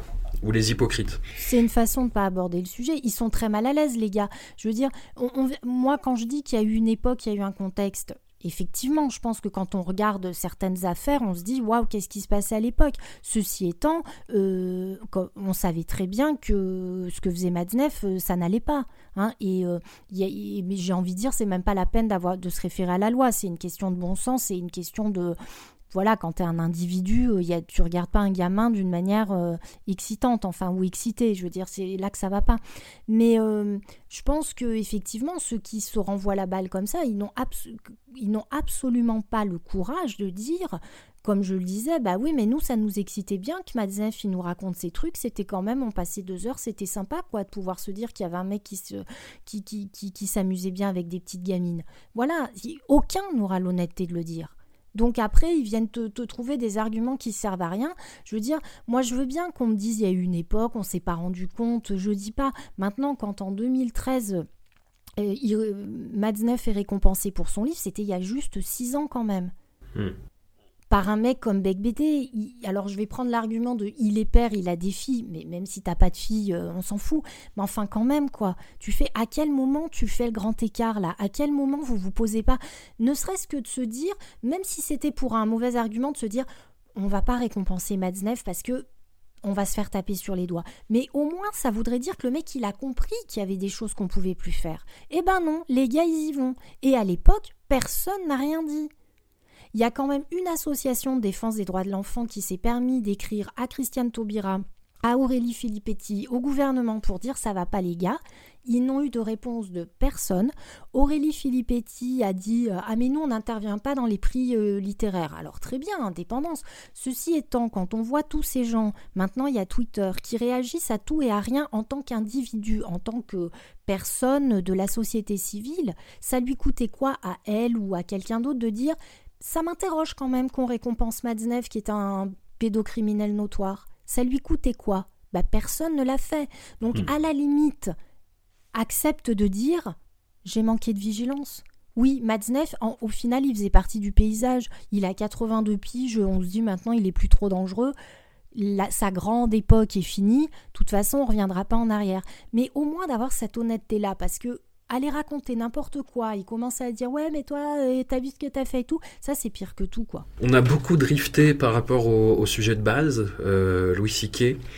En... Pas, tant que ça, pas tant que ça, parce que c'est comme je dis, c'est le même profil, c'est la même démarche, c'est un contexte aussi, même si bon Louis Siquet a moins sévi que d'autres, bien sûr. Enfin je, ne sais pas combien il y a eu de plaintes, mais c'est pas c'est pas pas la hmm. même envergure on va dire.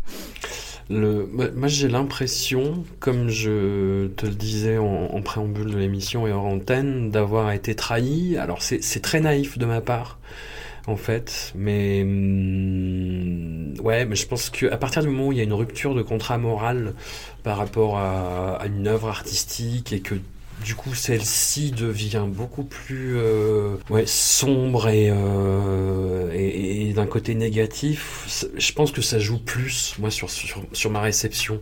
Je te parlais hors antenne de Lars von Trier ou même sur un sujet beaucoup plus léger, la, série Seinfeld, tu vois, c'est par rapport à Friends, où moi j'ai fini par trouver les personnages complètement antipathiques et ça m'a ça m'a saoulé. Seinfeld, c'est tous des enfoirés dès le départ en fait. Le contrat est clair et, voilà, il y a à la limite moins de problèmes. je, ne sais pas si tu vois ce que je veux dire. Et Lars von Trier, j'ai qui a des accusations euh, quand même euh, assez graves de, de la part de Björk, qui on devine en fait, Nicole Kidman a dit qu'elle ne voulait plus jamais travailler avec lui. On devine que des choses se sont mal passées sur le plateau de Dogville, euh, qu'il y a plein d'autres problèmes par ailleurs.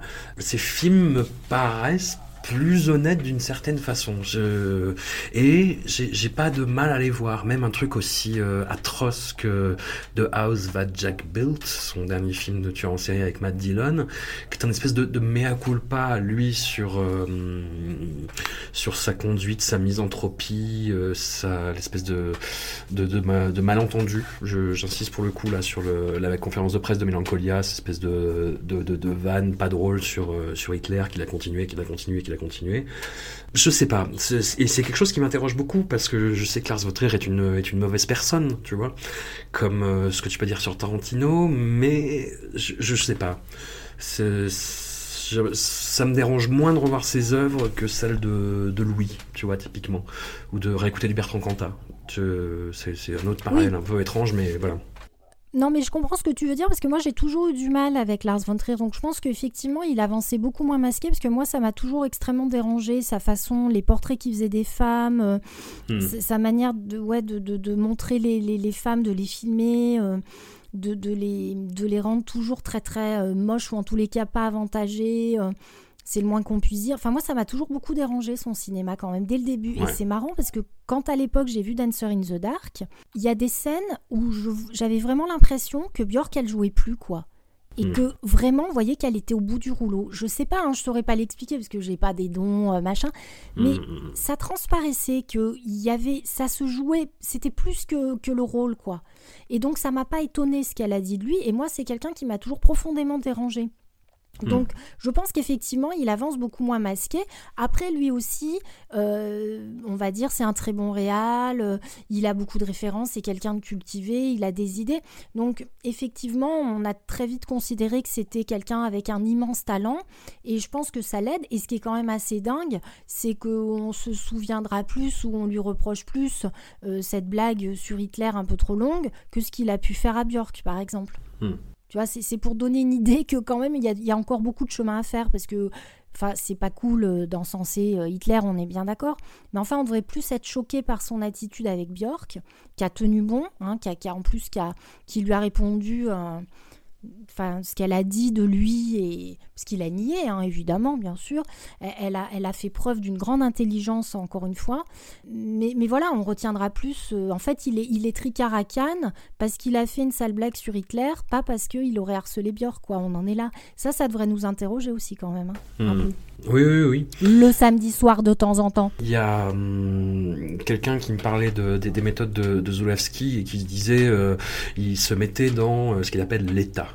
Tu vois, c'est une espèce d'hyper-concentration qui te pousse justement à euh, répondre à tous les corps de métier qui t'entourent et à, avoir une réponse tout de suite. Tu vois, une espèce de d'hyper-intuition, d'hyper-concentration qui peut t'amener à être une vraie ordure, comme ça pouvait être le cas de Piala, comme c'est le cas d'un réalisateur japonais que j'aime beaucoup, Expelso Notion, qui des fois est un vrai salopard sur ses tournages, euh, enfin souvent même d'ailleurs. Euh, des fois, ça peut te, te transformer en un espèce de blagueur très très mal à l'aise. Euh, enfin, qu'il y a beaucoup beaucoup de cas de figure comme ça qui entre guillemets, légitimerait, expliquerait certains comportements. Dans le cas de Lars von Trier, je j'en sais rien parce qu'il transpire très très peu de choses en fait de, de ces tournages. Il y a juste euh, les, les, hommes reviennent en fait et Charlotte Gainsbourg est revenue euh, sur euh, sur beaucoup de choses. Je sais pas, peut-être que la dépression l'a calmé vis-à-vis de ça, mais j'en sais rien en fait. Bah quand même Björk, elle a elle a quand même dit qu'il était collé à elle, qu'il avait essayé de l'embrasser. Enfin on parle oui, quand oui, même de fait, il lui a, il lui a envoyé des lettres et tout. Enfin de s'introduire chez elle la nuit, tout ça. Ouais. Voilà, donc euh, bon, après, euh, comme dirait Isabelle Huppert, ce qui se passe sur un tournage reste sur un tournage. Hein. donc tu vois, il y, a cette, oui. y a cette idée. Mais ça, c'est pareil, c'est cette idée de l'artiste. Euh, enfin, quand je dis cette phrase, je suis pas du tout d'accord avec, hein, mais c'est pour dire que c'est cette notion. Voilà, c'est comme Piala, bah, c'est comme à l'époque quand Sophie Marceau a eu le malheur de dire qu'elle en avait marre de se faire tarter la gueule par Depardieu dans le film Police, parce que à l'époque, on...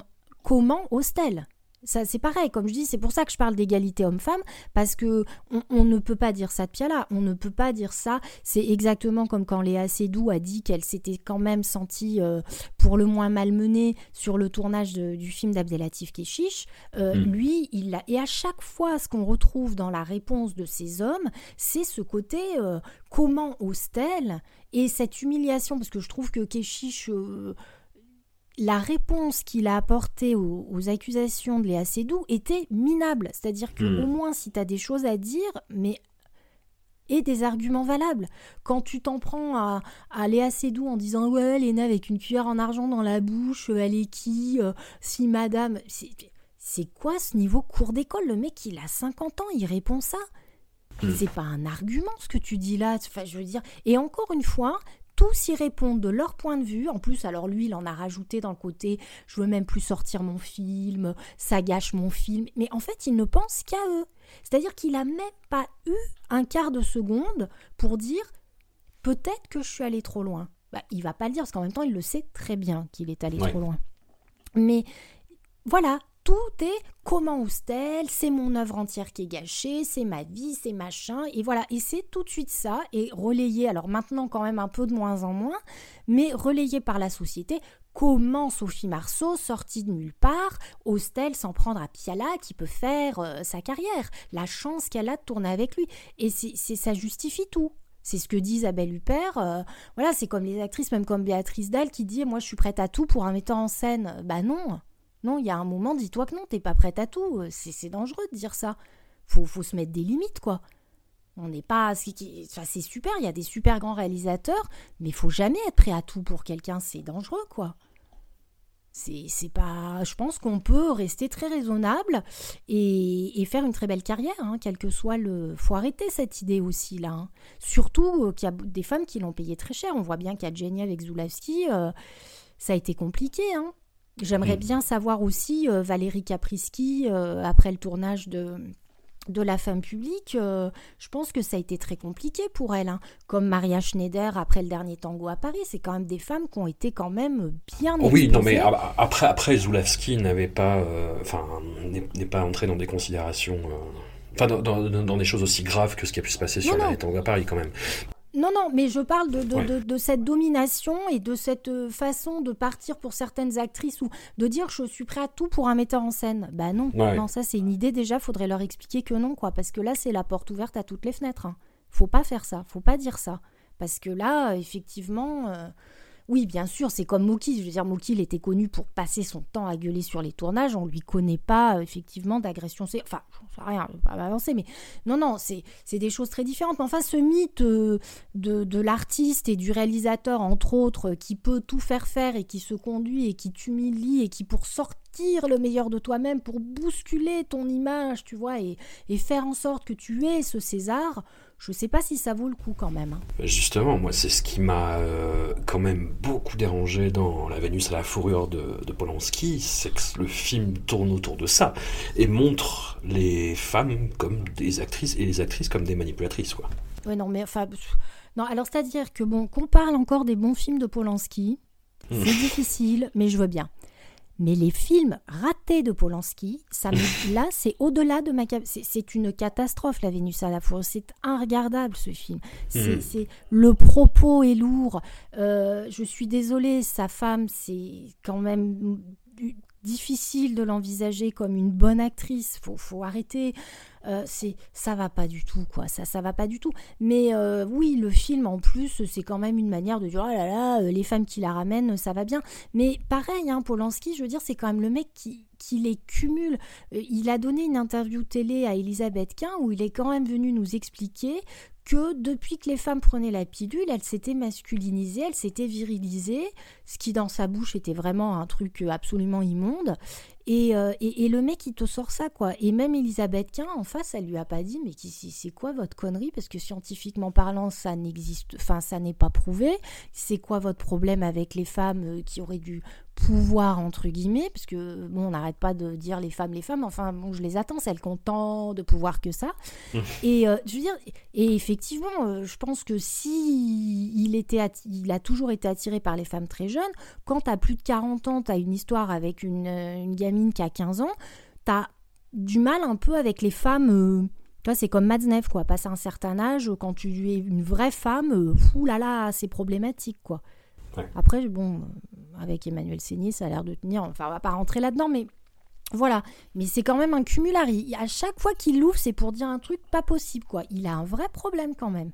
Mais on le dit pas assez, je trouve. Bah écoute, euh, mais merci beaucoup, merci quand même, je vais dire Elodie, pour, euh, pour, pour cette discussion. Ma foi, ça fait. Euh, voilà, on n'a pas réglé quelques problèmes que ce soit, on a discuté calmement entre nous, avec nos interrogations, nos certitudes aussi, le, le fait que c'est quand même très très problématique d'individualiser un problème et de ne pas reconnaître son caractère systémique. Bref, on n'a pas forcément fait avancer le schmilblick, mais en tout cas, on a discuté euh, calmement, et ça, c'est pas. C'est assez rare sur ces questions-là, je trouve. Donc, merci beaucoup. Oh non, mais j'ai beaucoup travaillé. Hein. Euh, je suis devenue sage maintenant. Hein. Oui. J'ai décidé de plus m'énerver. Mais juste quand même, comme ça, je me faisais la réflexion par rapport à toutes ces questions. Euh, les Césars, cette année, ça va être excessivement tendu, quoi. Parce que les nominations vont bientôt tomber et vraiment, je pense que les Césars vont incarner la tension qui, qui, comme ça traverse la société française en ce moment, puisque Polanski va certainement être nominé dans de nombreuses catégories. Mm. Céline Sciamma et peut-être Adèle Haenel vont être nommés aussi. On va avoir le film de François Ozon, hein, sur euh, la pédophilie dans l'église. J'ai mhm. envie de te dire, l'ambiance va être excessivement électrique. Je ne sais pas comment ils vont gérer ça au César cette année. Bah, le, ministre de la Culture, en plus, est en train de devenir lentement mais sûrement un des plus détestés de la Ve République, ce qui est quand même pas une mince affaire. Hein. Euh, il y avait quand même de la concurrence en face. Euh, je me demande s'ils vont pas opter pour une solution comme les Oscars, c'est-à-dire enlever la présentation et juste une voix off qui annonce les catégories et basta, en fait. Et bah puis, non, parce que non, ça a été annoncé déjà C'est Florence Foresti qui anime les Césars. Oh, Boudiou Oh la pauvre. Euh, oh, comme je oui, monsieur. oui, non, mais alors excuse-moi, mais Manu Payet l'année dernière, euh, tu veux vraiment qu'on en parle? Non, non, non, je n'ai absolument pas dit ça. voilà. Donc, ça m'a fait réévaluer Jérôme Commandeur, donc euh, pas de problème. Non, non, mais Florence Foresti anime. Mais je ne sais pas comment ils vont gérer, parce que déjà, quand les nominations vont tomber, ça, va, ça va être le chaos, j'ai envie de te dire. Les gilets jaunes à côté, c'était rien, quoi. c'est la guerre civile qui est à nos portes. Ça va être très très tendu, quoi. Mais ça peut donner quelque chose d'intéressant, j'espère. Bon, comme dirait Jean Dujardin, je pense que si on devait conclure sur une phrase, une phrase importante, une phrase d'artiste, comme dirait Jean Dujardin, MeToo, ça me fatigue. ça reste son meilleur quart d'heure, effectivement, à cet homme-là.